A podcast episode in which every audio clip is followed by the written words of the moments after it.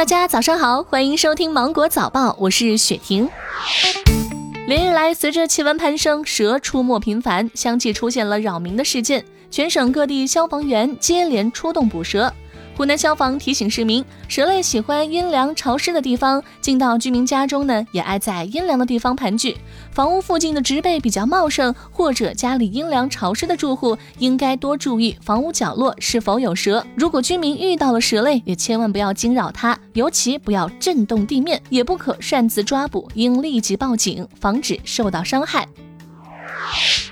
跟着微信群里所谓的炒股大师学炒股，结局只有一个，那就是血本无归。这不，家住在长沙市芙蓉区的胡哀姐听信了大师彩票开奖、带人炒股挣钱的洗脑，短短一个月就被骗了二十万元。日前，长沙芙蓉警方通报称，警方于近期打掉了一个跨越五省的电信诈骗团伙，共抓获犯罪嫌疑人八人，查扣涉案银行卡一百多张，查扣非法资金三十九万余元。令人唏嘘的是，当警察找上门的时候，胡爱杰还认为这所谓大师总有一天会连本带利的。将钱还给他，这大师当然不会来还钱了，而且早已逃之夭夭。不过警方却可以将他们抓回来。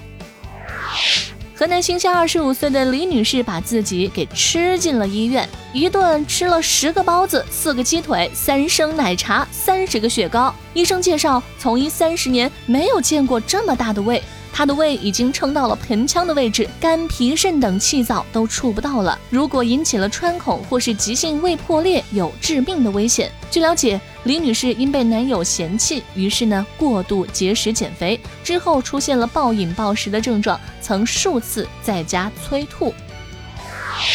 二零一九年九月，贵阳的周先生在遵义乌江乘独木舟的时候，装在防水袋里的手机掉到了江里面。时隔八个月后的今年五月，一个陌生电话打来，对方称在江底捡到了周先生的手机，并免费寄了回来。对于如此奇遇，网友都在问：手机防水袋是哪儿买的呀？